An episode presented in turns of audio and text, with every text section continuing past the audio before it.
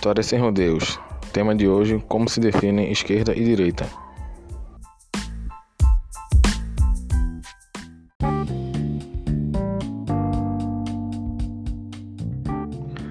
Os termos direita e esquerda sempre foram motivo de discussão, ainda mais no período das últimas eleições presidenciais. A origem dessas ideologias vem do tempo da Assembleia dos Estados Gerais, quando foi criada para definir quais seriam os rumos da França após as revoltas de 1789. No salão em que a Assembleia se reunia, havia dois grupos que debatiam. Do lado esquerdo estavam os exaltados e radicais, que eram aliados com a baixa burguesia e trabalhadores. Os principais representantes desse grupo eram chamados de jacobinos. Do outro lado, o lado direito, estavam os mais moderados, eram mais conciliadores e articulados com a nobreza e a alta burguesia. Eram conhecidos como girondinos. Os termos direita e esquerda, no entanto, ao passar dos anos e dependendo da situação, podem mudar. Até mesmo o termo socialismo era disputado tanto pela esquerda como pela direita, como foi o caso da Alemanha nazista. Devemos lembrar que os conceitos sobre direita e esquerda, portanto, não são absolutos. Se fosse possível resumir esquerda e direita em uma frase, poderíamos dizer que a esquerda defende a igualdade, enquanto a direita defende a eficiência. Outra forma de poder comparar o que ambas defendem seria que a esquerda prega a igualdade social, enquanto a direita defende a desigualdade natural. Pode soar um pouco estranho para quem é de direita ouvir isso. Para a direita, a desigualdade natural é algo normal, pois é uma utopia achar que todos terão as mesmas oportunidades. Por isso, pregam que forçar a igualdade assim só traria mais malefícios à sociedade e que então, através do esforço e trabalho, seria possível tornar a sociedade melhor. Acabamos então de entrar nos espectros políticos de extrema esquerda e extrema direita, que distorceram e exageraram as visões construídas anteriormente. A primeira visa matar e destruir tudo aquilo que possa atrapalhar o projeto de nação igualitária, utilizando o regime totalitário. Já a outra defende ferrenhamente a desigualdade e que todos têm sua função já estabelecida em sociedade e deve-se manter o status quo. Como você pode ver, autoritarismo permeia ambas ideologias. Vamos falar agora sobre a questão da liberdade. Existe um senso comum que diz que a esquerda é melhor por defender todos. Já existe outro senso comum que diz que a direita é melhor por defender direitos individuais. Para a esquerda, por exemplo, como você, sendo apenas um, pode ter direitos que sejam mais importantes que o coletivo? Uma pessoa que nasce em um ambiente extremamente pobre terá mais dificuldade que uma pessoa que nasce em uma família rica para ter um ótimo emprego. Por mais que a ideia de esforço seja louvável, seria imoral dizer que uma pessoa extremamente pobre não consegue ter uma vida de conforto por ser preguiçosa ou por não gostar de trabalhar. Por isso seria meio ideológico de manter o status quo. Se declarar como esquerda ou direita amplia-se também no aspecto econômico.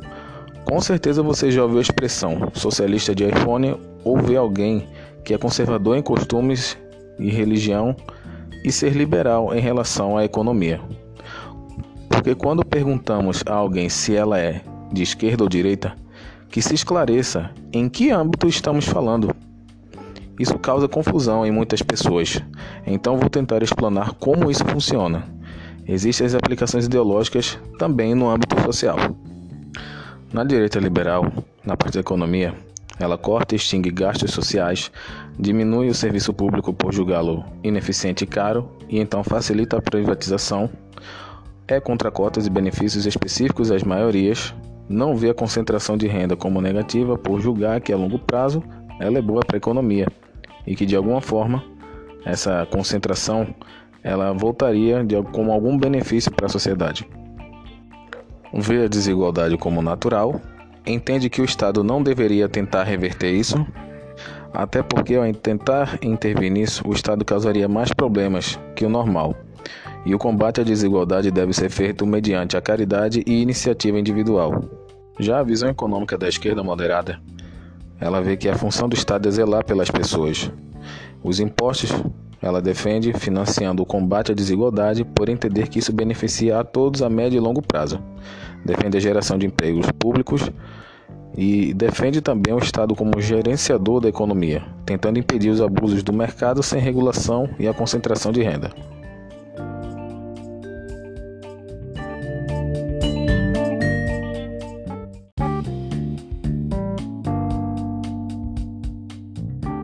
As diferenças no âmbito econômico. Vamos analisar agora os aspectos sociais, que fica agora um pouco mais complexo. Um exemplo, o feminismo. Ele está mais atrelado à esquerda pelo fato de luta pela igualdade. O feminismo em si existe em várias vertentes, algumas mais moderadas e outras até mais radicais, às vezes conflitantes entre si. Mas um assunto que chama a atenção da luta feminista é o ensino da questão de gênero nas escolas. Desejam que se quebrem os conceitos de coisa de homem e coisa de mulher já no ensino infantil, para que a médio ou longo prazo a sociedade mude esse pensamento e que isso não necessariamente afeta a opção sexual do indivíduo. Existem feministas de direita que lutam contra o machismo, mas qual a diferença? Você pode se perguntar. Para a direita, o respeito é algo que deve proteger a liberdade individual do ser humano, ou seja, respeitá-lo como ser comum, independente de questão de gênero, e que a escola, ao tentar inculcar esse tipo de assunto em uma criança na mais tenra idade, seria um modo de imposição de pensamento único. Ou seja, a iniciativa para quebrar certos paradigmas deve ser individual e não utilizando instituições. Você pode dizer: Ah, é muito difícil conhecer um liberal que não seja conservador nos costumes. Ou, caramba, em países de esquerda matavam muitos gays. Devemos lembrar que a questão de preconceito em uma sociedade pode permear a esquerda e a direita e ser mais forte que qualquer poder ideológico. Para se ter uma ideia, países com pautas liberais e que pregam o respeito individual a qualquer cidadão, existem vários casos de violência a minorias, como a comunidade LGBT. E na história de países socialistas e baseados em políticas igualitárias, são registrados vários relatos de violência também a grupos marginalizados. Isso porque a própria ideologia não deu conta de resolver algo tão arraigado na sociedade. Sempre haverá em uma sociedade conflitos de atitudes conservadoras e libertárias. As conservadoras comumente associam-se à direita, já as libertárias à esquerda. Isso, na verdade, pode variar de cada país e situação ou região em que isso está sendo analisado. Percebe como é tão difícil estudar esse tipo de assunto? Algo que podemos verificar atualmente é o papel da mídia na sociedade. A esquerda critica os maiores meios de comunicação de estarem preocupados apenas com economia e aliança a pessoas ricas, enquanto a direita alega que a maioria dos rádios, TVs, jornais e revistas serem aliados à esquerda por sempre abordarem assuntos como feminismo, relação homoafetiva, liberação das drogas e etc. Percebeu algo? A esquerda critica o aspecto econômico, a direita o social. São coisas diferentes. Existem pessoas que defendem o capitalismo, mas no âmbito social pregam a liberdade quase que restrita, enquanto existem socialistas que acham necessário criar leis e regras para um maior respeito a costumes, tradições e modos de agir.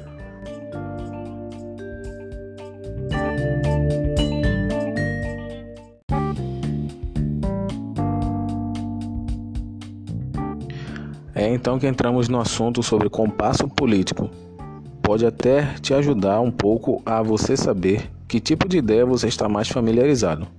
Pesquise esse assunto depois no Google.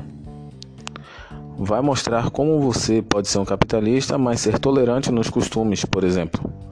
O problema é quem formula as perguntas para que então você seja definido como algo que você não necessariamente seria. Há formulários que podem até defini-lo como extrema esquerda ou extrema direita coisa que você jamais seja, na verdade. Não é tão confiável, mas pode ajudar a se definir, politicamente falando. O compasso político ajuda a entender que existem sim autoritarismos de esquerda e de direita, e que existem posturas libertárias em ambas as ideologias. E é aí que aquela questão de só mais Estado ou menos Estado em si só não se sustenta. Essa questão pode colocar todas as ditaduras como esquerda e o anarquismo como direita, por exemplo. E não é bem assim que funciona. A luta contra o Estado foi feita muitas vezes pela esquerda e anarquistas, só depois em que a direita se posicionou contra o fim do Estado, ou pelo menos a sua diminuição. Ou seja, em ambos os lados existem ideias de diminuição do Estado. Outra falha de analisar desse jeito a sociedade é olhá-la apenas no aspecto economicista, ou seja, tudo e todos serem explicados pela economia quando esta é apenas um aspecto, apenas um aspecto da sociedade. E em uma sociedade não podemos ignorar as tradições, costumes e cultura. Assim como também não podemos olhar a sociedade apenas como lugar na produção, algo amplamente abordado no marxismo tradicional. Gessé Souza fala isso no seu livro A Ralé Brasileira, na página 18, na edição de 2009. Resumindo, fazer uma análise desse jeito é uma forma muito pobre de ver a sociedade. Outra situação em que essa conversa de mais ou menos Estado é o nacionalismo, que permeia todos os países de esquerda ou de direita. Se fôssemos levar esse tipo de análise ao pé da letra, todo o país seria de esquerda.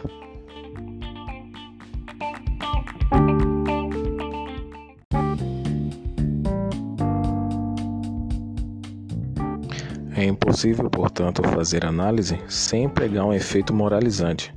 Quando, por exemplo, um anarquista diz que o Estado, religião e propriedade privada precisam acabar, ele está usando um olhar moralizante. Quando alguém diz que o dever do Estado é prover ajuda a todos os cidadãos, ele está também usando a moral para defender isso. Quando um liberal prega a defesa do bem e pensamento individual, usa também um olhar moralizante da situação. Estamos livres para defender qual linha de pensamento é melhor para a sociedade, mas não confundamos isso com a luta entre o bem e o mal, porque isso está atrelado à disputa política. Não podemos fazer também uma análise pobre em que todo espectro político de esquerda é libertário e que todo pensamento de direita é fascista, pois a análise deve ser detalhada em cada situação, país e no aspecto econômico e social.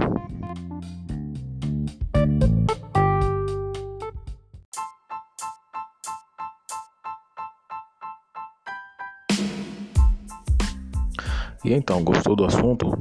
Compartilhe com seus amigos. Dúvidas, críticas, sugestões e elogios, você pode enviar um e-mail para viniciusfp3@gmail.com. Escute também no Spotify.